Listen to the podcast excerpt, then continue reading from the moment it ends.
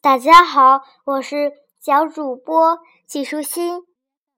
我今天给你讲的故事叫做《点亮一盏新灯》。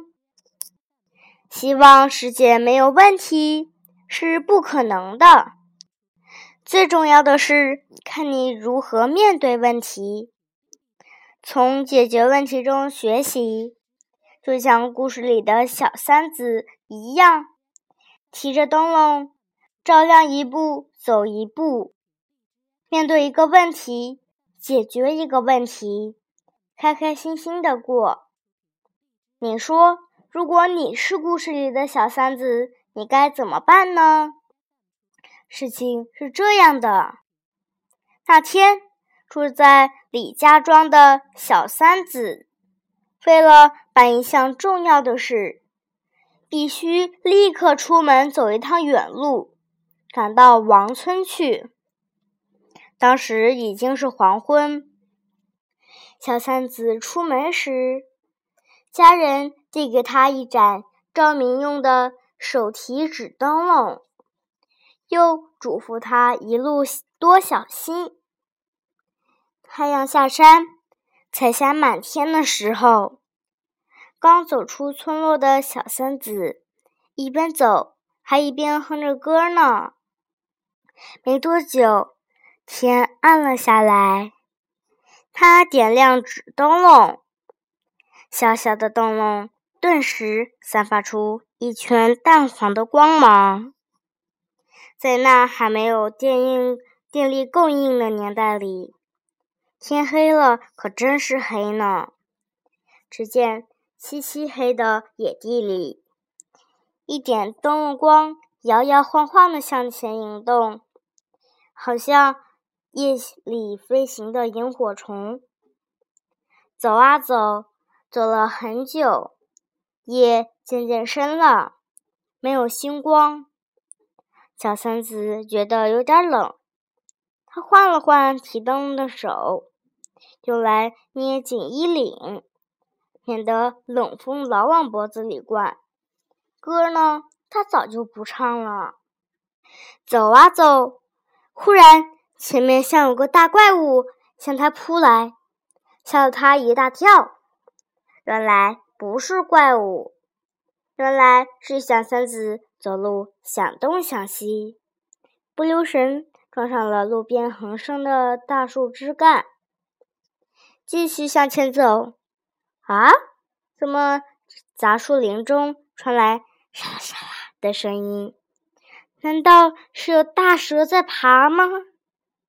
小三子害怕了起来，加快脚步，几乎是用跑的了。这一跑可就直冲出去，摔了一大跤。原来是绊到石头了。郊外的路本来就坑洼不平，很难走。更何况是夜里，爬起身来，心痛砰砰直跳。小孙子正往前走，却又听到远方传来了野兽的嚎叫声。天哪，听声音像狼，太可怕了！算了，不管要办的事情有多重要，还是转回头回家吧。毕竟家才是。最温暖又最安全的地方。可是再想想，走到这中途，回家的路也一样远。他发现自己孤孤单单，能壮胆的就只剩手中的一盏灯笼了。小三子握紧灯笼提把，然而低头看看，灯这么小，光这么弱。根本连路都照不了多远，哪里是可依赖的对象呢？小三子完全慌了，他开始害怕周围的黑暗。回头看，一片黑；向前看，也是一片黑。当他想到自己被上下左右无边无际的黑暗包围，而手中的灯笼就仅有这么一点点微弱的灯光时，他的脚都被吓软了。小三子蹲在野地里，捂着脸哭了起来。怎么办啊？这时候叫天天不应，叫地地不灵，谁会来救我？故事说到这里，不妨让我们设身处地的想一想，如何解救这局面呢？在人的一生中，总不免面临困境。小三子走夜路，怕黑固然是困境，我们也都会遭遇种种不同的困境。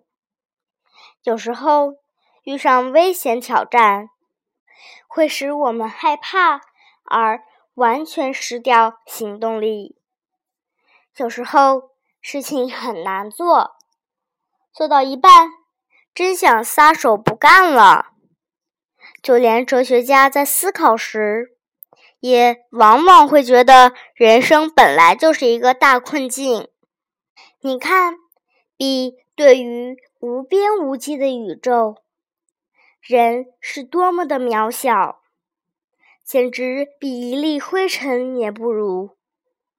再想想宇宙时间何等悠长，那么人的生命就像……早晨草地上的露水般，一下子就蒸发不见了。如果从这个角度来想来想去的话，也就陷入思考危机，觉得既疑惑又害怕，什么事也不想做了。这和小三子的困境有什么两样？可是别忘了。确确实实的，小三子的手里还是握有一盏灯哦。灯笼虽小，却拥有足以照亮往前走一步的光。走一步路非常的重要，因为不管路程多么远，都可以由一步加一步，不断连接而抵达。只要小三子能够停止他因为害怕。而产生的胡思乱想，把精神集中起来，专专心心的按照灯笼照亮的每一步路开开始往前走，就有希望了。即使是天上的候鸟，身体那么的小，却能飞越千山万水，抵达遥远国度的栖息地。至于水中的鲑鱼，也可以游过大海，在溯河川回游向当初的出生地去产卵。它们都是很专心在行动的生物，也因此完成奇迹。专心正是一种心灵之光，或者也可以说，这光。就像故事里小三子手提灯笼的光，虽然它只够照亮一步路，好好使用，却能引导你脱离种种困境，抵达遥远的目标。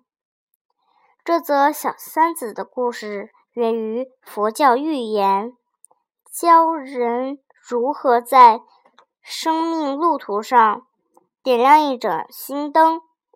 专心向前，自然会抵达平安之境。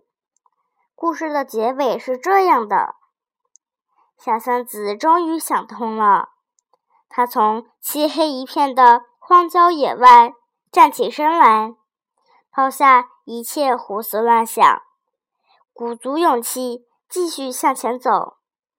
这一回，他好好的运用了手中的灯笼。